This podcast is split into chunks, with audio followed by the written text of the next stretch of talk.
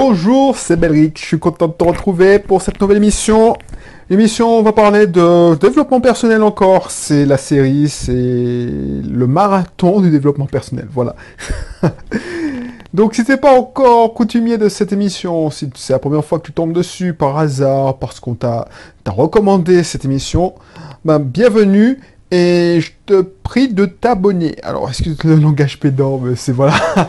J'ai envie de, de, parler différemment, mais bon, ça me ressemble pas. Donc ici, on parle de location, de location, l'investissement locatif. On parle surtout d'entrepreneuriat, d'indépendance financière c'est très important parce que l'indépendance financière, c'est un tout, c'est le résultat. C'est le résultat que tu veux obtenir. Et il y a deux piliers. Il y a plusieurs piliers, mais il y a deux piliers principaux dont on va parler ici. C'est l'entrepreneuriat, la création de business, qui soit Internet, qui soit classique, et le l'investissement, l'immobilier, voilà.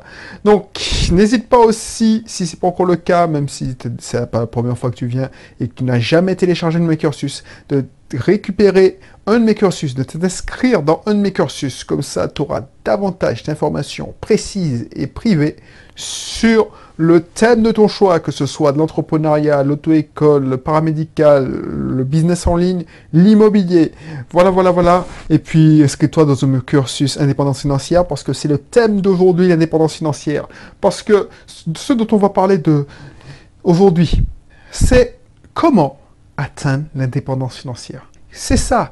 Comment avoir le plan pour avoir l'indépendance financière? Parce que c'est bien beau de devoir, de rêver comme si tu rêvais de gagner au loto, de, dire oui, si j'étais riche, ah si j'étais riche, comme la chanson là, ah si j'étais riche, je je j'irai au sport le lundi matin tranquillement.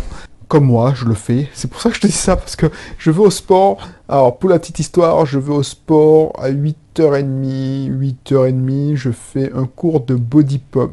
Un body pump, ça explose. Et c'est comme ça que je commence bien la semaine en, en me créant un cours qui me fait dépasser, qui me pousse à dépasser mes limites. Donc voilà, c'est une, aussi une opportunité pour euh, dégraisser tout ce qu'on a ingurgité le week-end. Donc voilà, si tu te dis, bon, ben, j'aimerais être indépendant financièrement pour faire comme Belric, c'est-à-dire euh, voilà, aller au, au, sport, aller à la plage quand il n'y a personne, ne pas me prendre la tête dans les embouteillages, ne pas devoir aller à la plage de dimanche. Alors, je parle pour les Martiniquais ou les Guadeloupéens ou les Antillais. Voilà, ne pas faire comme tout le monde parce que voilà, tu en profites mieux parce que mon monde n'est pas le mien, le tien. La perception de ma perception de la réalité n'est pas ta perception de la réalité. C'est ça l'indépendance financière. Et c'était flagrant quand je, suis arrivé en Martinique et je, devais aller à Sainte-Anne dans une de mes locations saisonnières, une de mes locations saisonnières, je suis parti vers 9h, 9h, 8h30, 9h. Et j'avançais, c'était fluide de chez fluide. Et c'était en face, les bouchons, tout le monde allait travailler. Alors que moi, j'allais vers la direction des plages. Parce que, justement, j'avais deux, trois trucs à faire. Et je me dis, mais, waouh, il y a une époque, quand j'étais à Lyon, je faisais partie de ceux qui se faisaient chier dans les embouteillages. Et c'est ces mêmes gars qui se font chier dans les embouteillages, qui se font chier dans les embouteillages dans le week-end, dans le sens inverse. C'est-à-dire qu'ils prennent tous la direction de, de, de, la route des plages et ils se font chier à, dans les bouchons pour revenir de la plage le dimanche après-midi. Je les vois. Donc c'est pour ça que moi, je vais pas à la plage le dimanche après-midi. Je vais à la plage le lundi, mardi, je sais pas. Mais je vais pas à la plage le dimanche, même le samedi, je vais pas. Bref, c'est ça. Et pour avoir ça, pour avoir ça, il faut que tu aies un plan. C'est ça. Et si tu n'as pas de plan, tu sois, tu seras tu vas faire partie du plan de nôtre. Tu seras le rouage de plan de nôtre. Et ça, le thème du jour. Si tu n'as pas de plan, tu seras le rouage de plan de nôtre. C'est pour ça que je, suis content d'être comme ça, parce que voilà, j'avais un plan. J'avais un plan quand j'étais il y a 6 ans, 7 ans. Je me disais, waouh, purée, ok, je suis dans. Je suis bien dans mon boulot, j'ai un boulot de salarié, ouais, je touche un salaire confortable. Mais je sentais que, effectivement, c'était une belle vie, mais belle vie, il y avait un petit goût de d'arrière, goût amer, parce que je devais manger mes congés, je devais négocier pour partir en congé, partir en vacances quand je voulais. Euh, je pouvais pas m'accepter. Voilà, bon. oh, oh, et encore, cette boîte était très cool et mon boss était cool, mais voilà, c'était pas la plénitude. Pourquoi? Parce que je conçois, il y a des gens qui s'en seraient contentés, qui auraient même apprécié par rapport à ce que d'autres ont. Mais moi, qui, étais salarié par hasard, et je te disais dans l'émission précédente, parce que si je suis resté aussi longtemps, c'est que j'étais un entrepreneur dans cette boîte. Ah ben, j'avais, j'étais à l'étroit au bout d'un moment. Et c'est ça qui a fait la différence. Et j'ai eu un plan. J'ai eu un plan et j'ai découvert que je faisais partie d'un plan d'un autre. Quand on me disait les objectifs, tu sais, chaque année on te réunit dans des réunions plénières, et puis ils font des réunions plénières à amis. Alors je sais pas si c'est dans toutes les boîtes comme ça, mais chaque année, où alors il y avait des séminaires cadres aussi, tu devais définir le plan. Le plan sur les 4 ans, le plan sur les 2 ans, le plan... Ben, c'est tel, tu étais un rouage de- du plan d'un autre. Donc tu étais chef de projet, j'étais chef d'un plan, d'un d'un projet X, mais c'était pas mon projet. Alors oui, c'était mon projet, mais je, m'étais approprié le projet.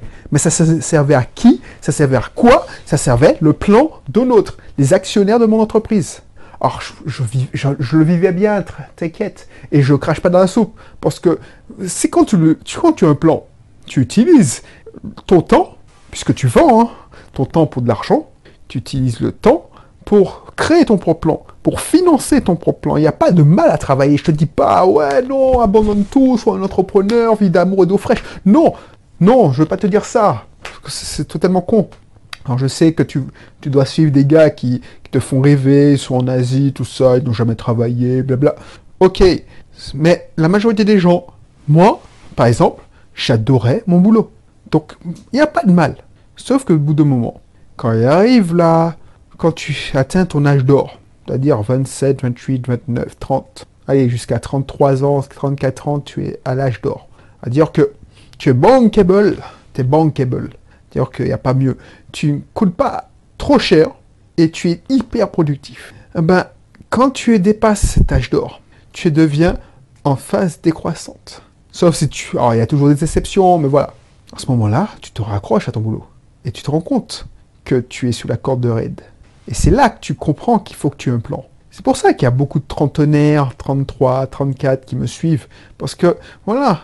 Et toi, si tu es plus jeune, si j'avais cette connaissance, si j'étais, si j'avais cette perception, je savais que ça pouvait exister, j'aurais encore un- mon plan serait beaucoup, beaucoup euh, plus, plus performant. Je casse pas dans la soupe. Donc, moi, ce que je te dis, c'est que il faut avoir un plan. Et ton plan, si tu veux pas quitter ton, ton boulot, parce que franchement, tu t'épanouis bien dans ton boulot, il a pas de raison. Il faut que tu aies un plan. Un plan B, déjà, pour assurer tes arrières. Donc, le meilleur plan B, c'est d'avoir un bien immobilier. Tu fais de l'investissement locatif, tu achètes un studio, deux, trois, pourquoi pas un immeuble Ça te fait un plan B. Ça te fait des revenus complémentaires. Alors, il y a des gens qui disent, je prépare ma retraite. Mais pour moi, c'est pas, c'est pas ça qu'il faut. Quand tu dis que je prépare ma retraite, ben non, ça, c'est loin pour toi ta retraite. Donc, tu, tu procrastines, tu remets à plus tard. Non, si tu investis, c'est pour avoir des revenus complémentaires dans 6 mois. Même si c'est 50 euros parce que tu n'as pas fait l'effort d'investir dans une formation, par exemple la mienne sur le, le- super Pakimo. Alors, moi, pour moi, 50 euros de cash flow, c'est ridicule. Mais si tu fais l'effort, si tu te formes, si tu fais l'effort et tu essaies de te former gratuitement, bah, tu vas atteindre 50 euros, 100 ouais, 50 euros, 75 euros, et tu seras content. Au moins, c'est- toujours ça de prix. Mais il faut que tu aies un plan. Ne te laisse pas vivre. C'est ça que je, c'est ça que je veux pas. Ne te laisse pas vivre en disant oui, non, l'entreprise va prendre soin de moi. Non, ça finit ça. Ça, c'était du temps de, nos arrière-grands-parents. Quand tu entrais dans une usine, quand tu entrais dans une administration, quand tu entrais dans une entreprise, tu y faisais toute ta carrière. Quand tu étais euh, coupeur de canne, alors je vais trop loin peut-être, mais voilà, euh, tu étais là tout le temps. Maintenant, c'est fini ça. C'est fini. Et on sait jamais ce qui peut se passer. Même les conseils bancaires, les, conseils financiers, on les déplace tous les deux ou trois ans. Donc c'est fini, c'est fini ça, c'est fini. Il faut que tu aies un plan. Je te dis pas de tout laisser tomber comme moi, parce que moi c'est mon état, c'est mon état d'esprit. Je voulais me rapprocher de mes parents et surtout je voulais me, voulais me proposer, proposer. Je voulais pas. Là je regarde, il y a un gars. Est-ce que j'en parle ou pas? Oui, je connais quelqu'un. Il, il est parti en mauvais termes avec ses anciens employeurs. Très mauvais termes. Tellement que ça allait derrière les tribunaux. Parce qu'il avait signé une, clause de, non-concurrence et il, allait fanfaronner euh, dans un journal local pour montrer qu'il travaillait chez la concurrence. Donc voilà. Et je ne sais pas si tu sais, mais quand tu signes une clause de non-concurrence, tu une clause de non-concurrence est valable si, tu, si elle est limitée dans le temps et c'est dans un rayon géographique. Du coup, il a fanfaronné, il était responsable commercial, tout blablabla. Il les a bien mis profond, il s'est dit. Mais le problème, c'est que son entreprise s'est retrouvée sur le marché. Et son entreprise a été rachetée par les gens qu'il qu'il pensait avoir arnaqué. Qu'est-ce qui va se passer pour lui? Parce qu'il y a déjà un responsable commercial dans l'entreprise qui rachète. Qu'est-ce que tu penses qu'il va se devenir?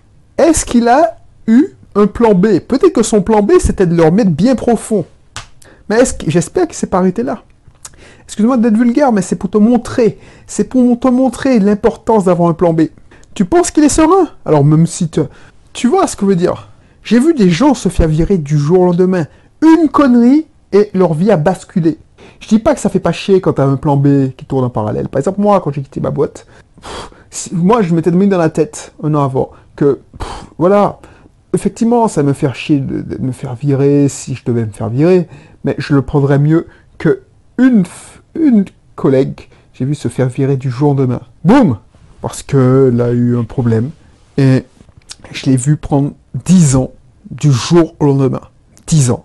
Elle a fait le son préavis en mode dépression. Elle prenait des médicaments, elle se maquillait plus, elle se laissait aller. Cette personne-là, j'espère qu'elle a... Pourquoi elle a pris? Parce que son univers son univers s'effondrait. Son univers, c'était son boulot. Alors qu'elle participait au plan d'un autre. Tu vois ce que je veux dire? J'espère que tu vois ce que je veux dire. Donc, quand tu penses à l'indépendance financière, la première chose à faire, c'est d'avoir un plan. Parce que si tu penses à l'indépendance financière, tu veux être indépendant financièrement, et que tu dis, bon, je veux être, et tu ne fais rien pour, et tu n'as pas de ton plan, tu vas continuer longtemps, je te le garantis, à servir le plan d'un autre un plan de quelqu'un qui n'a rien à foutre de toi. Par exemple, j'ai des actions d'entreprise que je connais même pas. Je m'en fous. Ce qui m'intéresse, c'est le rendement à la fin de l'année. Qu'on doit, alors ça va te choquer, mais qu'on doit licencier 50 personnes euh, pour gagner, augmenter mes revenus, je les connais pas. Donc ça me fait ni chaud ni froid. Tu vois, c'est hypocrite de dire oui, non, je suis empathique. Non, non, non. Je suis effectivement empathique. C'est la règle numéro un. Mais quand on connaît pas la personne, on s'en fout. Je veux pas me mentir à moi-même. Et je veux pas que tu te mentes à toi-même. Tu dis oui, non. Ce qui t'intéresse quand tu investis en bourse ou quand tu investis, tu fais un investissement. Par exemple, c'est que ton, investissement te rapporte. Quand tu vas dans des assurances-vie, parce que c'est un terme à la mode, et j'avais fait une émission, les assurances-vie, c'est pour les poussis. Alors, je sais qu'il y a des produits financiers, euh, développement durable, blablabla. Mais tu sais très bien que ça, c'est une excuse pour que le rendement soit moins. Alors, ça n'engage que moi que le rendement est légèrement plus bas, mais tu te donnes bonne conscience. Ok. Mais toi, la plupart des gens, moi, par exemple, c'est pour quand j'investis en assurance immobilier, euh, en, assurance vie, je m'en fous des employés qui font partie du portefeuille. Je sais même pas qu'il y a des employés. Parce que j'investis dans l'assurance vie, c'est des obligations, c'est des, actions. Mais les actions, c'est des entreprises qui sont derrière. Pour moi, c'est virtuel. Ce qui m'intéresse, c'est le rendement. Le rendement passé, le rendement que je peux espérer. Et si on me dit 8%, alors le, le conseiller va pas me dire oui, c'est 8%, on va atteindre, on va gagner 1%, environ une personne de plus, euh, en faisant un plan de licenciement. Ah ben, tu fermes les yeux. Tu fermes les yeux, il faut pas se mentir. Après, tu peux regarder les nouveaux. Voilà, tu peux dire, je, suis sûr qu'il y a des gens qui sont allés, qui, les premiers à dire oui, c'est dégueulasse, oh non, euh, Carrefour ou Peugeot, du temps ils licencient 1000 personnes, blablabla. Ils sont prêts, ils sont écœurés, ils font, ils se déchirent la chemise, ils souffrent avec les personnes justement. Et puis c'est les premiers qui se disent, mais putain, je vais quitter l'assurance vie d'un tel parce que là, ça ne rapporte pas assez. Hein, parce que je vais, investir dans l'assurance qui fait 8%. Mais justement, l'assurance qui fait 8%, les actionnaires, ah ben voilà, euh, ils veulent du rendement max. C'est ça le monde du capitalisme.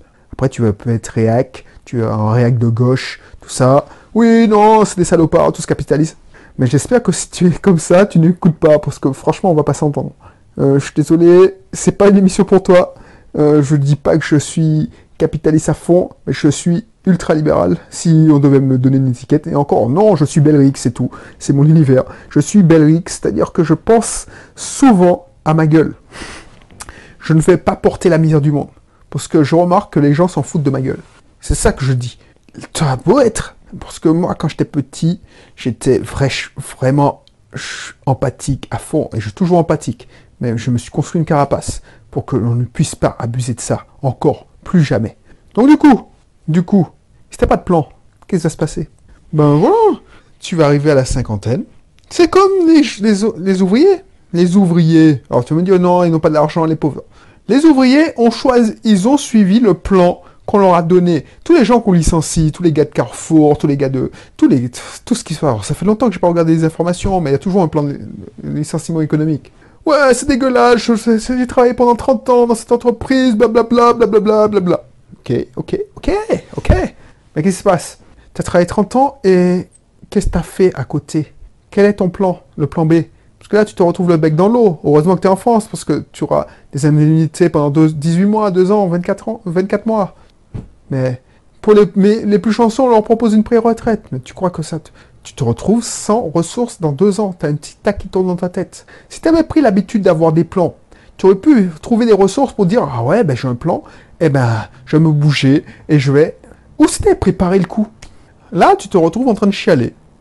Et tu vas te faire représenter par les gars de la CGT qui vont essayer de te trouver la meilleure, négocier la meilleure indemnité. Ok, mais qu'est-ce que tu vas faire de cette indemnité? Si tu ne fais pas travailler, si tu n'as pas de plan, qu'est-ce que tu vas te faire? Tu vas bouffer le fric jusqu'à ce qu'il termine? Ben, ça c'est chiant. Ça c'est chiant. Le fait d'avoir un plan, te fait voir la vie autrement. Le fait d'avoir un plan te fait avoir une autre perception de la réalité. Le fait d'avoir un plan te donne de l'espoir. J'ai vu ça. Par exemple, ça m'est déjà arrivé. J'avais épuisé tous mes plans. Oh purée, qu'est-ce qui se passe? Le fait d'avoir trouvé une idée et d'avoir un nouveau projet, ça a changé ma perception. Pourtant, ma situation financière n'avait pas évolué, n'avait pas bougé, il n'y avait rien qui avait changé, sauf que j'avais un plan. Voilà. Donc c'est ça que je veux pour toi, que tu aies un plan. Sinon, tu feras partie du plan d'un autre. Donc si, tu ne cherches pas, euh, si tu cherches à avoir un plan, tu ne trouves pas de plan, tu te dis mais par quoi commencer? Je mettrai dans la description l'autoroute du succès pour que tu ouvres les yeux, pour que tu vois qu'il y a 10 000 façons de gagner de l'argent. Il n'y a pas que le système du salariat. Avec ça, tu auras accès, si tu prends, tu commandes l'autoroute du succès, à mon cursus mon club privé, excuse-moi, mon club privé, pour une somme symbolique. Ou autre chose, puisque tu as un autre choix. Et je te donne tous les choix pour que tu puisses avoir un plan, pour que tu puisses euh, ne plus dépendre d'un plan de autre. Parce que si l'autre personne a décidé que tu faisais plus partie de ses plans, eh ben c'est fini pour toi. Et tu chiales. Eh ben, je te mettrai le lien pour que tu puisses t'inscrire directement dans mon cursus. Voilà. Alors, je mettrai... Euh, soit tu fais ça, soit tu... Mais voilà. Donc, si tu t'inscris directement dans le cursus, pour, tu auras directement accès parce que c'est l'une des premières formations, l'autoroute du succès aussi. Donc, c'est toi qui décides. Si tu veux l'autoroute du succès sans le cursus, tu prends l'autoroute du succès. Si tu veux le cursus, bah, voilà. C'est toi qui décides, c'est sans engagement. Tu peux, tu peux euh, mettre fin à ton abonnement quand tu veux. Voilà, voilà. Donc, je te laisse faire. Je te mettrai le lien dans la description. Et puis je te retrouve pour une autre émission. Allez, bye bye.